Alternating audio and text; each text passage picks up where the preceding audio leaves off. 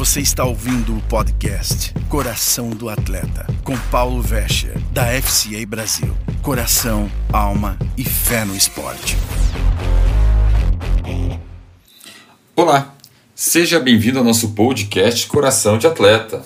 Hoje o nosso tema será pressão. Como você responde à pressão? Como atletas, treinadores, pessoas do esporte, lidamos com a pressão todo o tempo, seja por resultados, postura, conduta, um contrato, enfim, todos nós estamos dentro de uma panela de pressão. A pressão começa lá na peneira, no teste para entrar num time ou para começar em um esporte. Mas os desafios não param apenas depois de entrar no time. Isso é só o começo, em seguida devemos trabalhar constantemente para melhorar a fim de ter uma chance de realmente jogar. Pressão no esporte nunca vai terminar. Se o sucesso no esporte for tudo o que você espera da vida, uma lesão poderia ser desastrosa e transformar e colocar pressão em cima de você. Tem um ditado esportivo americano que diz: sem pressão, sem diamantes. Vou repetir: sem pressão, sem diamantes. Como pessoas do esporte, precisamos de pressão para ter o melhor desempenho possível. E precisamos da pressão para revelar e refinar nosso caráter. Algumas pessoas odeiam a pressão. Tentam evitá-la de todo jeito, travam quando acontece uma pressão. Outros amam a pressão. Gostam de jogar na casa do adversário sob pressão. Crescem nas grandes, nos grandes jogos, nas grandes finais. Mas lembra da frase: sem pressão, sem diamantes. Deus forma o nosso caráter da mesma forma que forma diamantes. A palavra diamante vem da palavra grega adamas, que significa invencível. E o diamante é formado por um único elemento, o carbono leva muito tempo, calor extremo e pressão alta para transformar esse carbono em um diamante. Estas condições extremas forjam os, os diamantes. Quando ele sobe novamente à superfície, aparece na Terra, na superfície, exibe um brilho de luz maravilhoso e tem um custo também alto. Querido irmão, irmã que nos ouve, quantos, quantos problemas de qualquer tipo surgem em nosso caminho, considerem isso uma oportunidade para grande alegria, pois você sabe que quando a sua fé é testada, sua perseverança tem chance de crescer. Então, deixe ela crescer, pois quando sua resistência estiver totalmente desenvolvida, você será perfeito e completo, sem precisar de nada. Tiago 1, de 2 a 4. A pressão é um privilégio de Deus com um propósito nas nossas vidas. Deus usa as provações para nos tornar inabaláveis e Ele inconfundível nas nossas vidas. Deus nos fará completos, expandirá nossa fé e trará glória ao nome dele através dessas pressões. Deixe seu caráter ser formado sob a pressão e lembre-se: sem pressão, sem diamantes. Aqui segue uma dica. Às vezes, pequenas coisas podem nos fazer explodir, não é verdade? Para para pensar comigo. Normalmente não são grandes coisas que nos fazem explodir, mas pequenas coisas onde que nós perdemos o controle que temos uma atitude desastrosa. É aquela última gota que transborda o copo.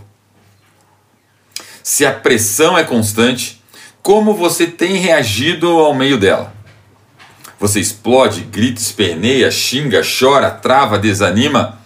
Qual é a sua res resposta à pressão? Cada um tem uma resposta diferente, que normalmente não glorifica a Deus e nos envergonha. Mas como fazer diferente?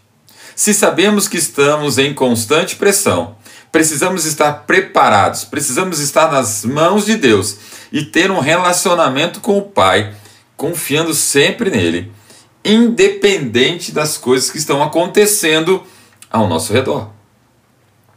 Vamos pegar um exemplo do próprio povo de Israel.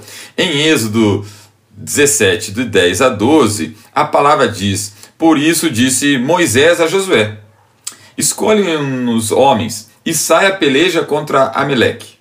Amanhã eu estarei sobre o cume, sobre o monte, e a vara de Deus estará na minha mão. E fez Josué como Moisés lhe dissera.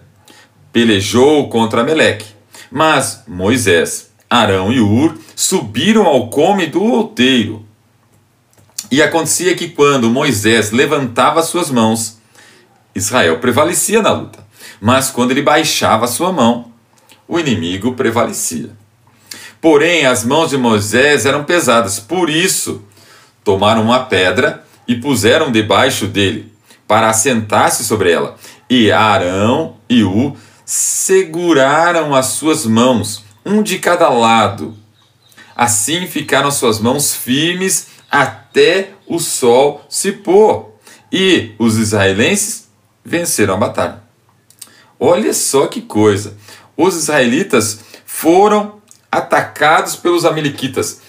Moisés chamou alguns homens para lutar. Enquanto Josué foi para a batalha, Moisés subiu ao monte para interceder de mãos erguidas.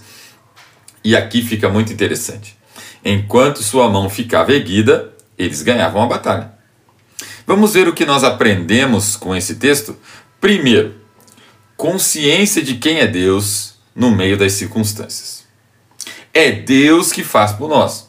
Felizmente, para aqueles de nós que são seguidores de Cristo, nós não precisamos nos preocupar, pois colocamos constantemente a nossa vida nas mãos dele. Na equipe de Deus, os testes já foram realizados. E apenas uma pessoa foi digna da vida eterna no céu: Jesus Cristo.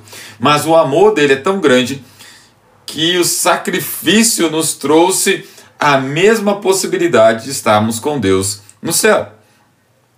Ele, Jesus, optou em não desistir e tomar o nosso lugar nessa batalha, nesse time. Portanto, embora os desafios dos nossos esportes não acabem tão cedo, podemos estar certos que Deus está conosco.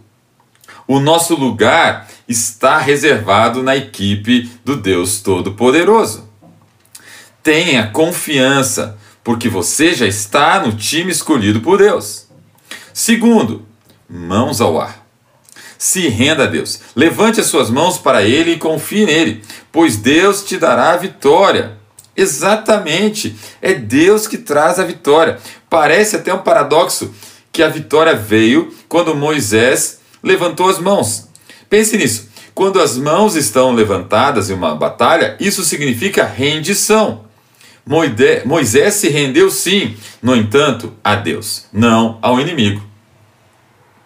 Isso mesmo. As maiores vitórias na nossa vida vêm quando liberamos o poder da redição, ou seja, falamos que nós não temos mais condição e colocamos nas mãos de Deus. A vida às vezes é incontrolável, circunstâncias aparecem do nada. Por isso, precisamos estar com as mãos levantadas, colocando a nossa vida nas mãos de Deus, e é Ele que lutará as nossas batalhas. Amém? Terceiro ponto: jamais fique sozinho. Os braços de Moisés cansaram e ele tinha outras duas pessoas para ajudar, manter firme as mãos erguidas. E assim é na nossa vida. Muitas vezes estamos esgotados, cansados, e é através da comunhão com os irmãos é que nós nos revigoramos. Nós precisamos do outro para andar juntos. Esse é o papel de vivemos em igreja. Porque assim nós estamos com pessoas que compartilham da nossa fé, pessoas que vão interceder por nós, que vão caminhar conosco uma milha, duas milhas, três milhas se for necessário. Ande com pessoas que te dão apoio, que te ajudam no meio da pressão jamais esteja sozinho. E por fim, louve a Deus. Testemunhar o que Deus está fazendo na nossa vida vai glorificar a Deus. Com as mãos para o céu juntos, glorificamos ao Rei. Ganhar cria adoração. Todos nós precisamos adorar. Vamos adorar com as mãos erguidas o Todo-Poderoso. Assim que Moisés venceu aquela batalha, ele levantou um altar de adoração a Deus. Nós precisamos agradecer e declarar e testemunhar o que Deus tem feito na nossa vida, para que Ele receba louvor e glória e não venha isso para nós. Lembre-se, compartilhe o que Cristo tem feito na sua vida. E assim, Deus fará maravilhas no nosso meio. Portanto, embora os desafios do nosso esporte sejam constantes e na vida jamais acabem, podemos nos encorajar de que, apesar do nosso desempenho, Deus continuará conosco todo o tempo. E que, de mão erguida, colocando as nossas vidas nas mãos dele, ele fará maravilhas.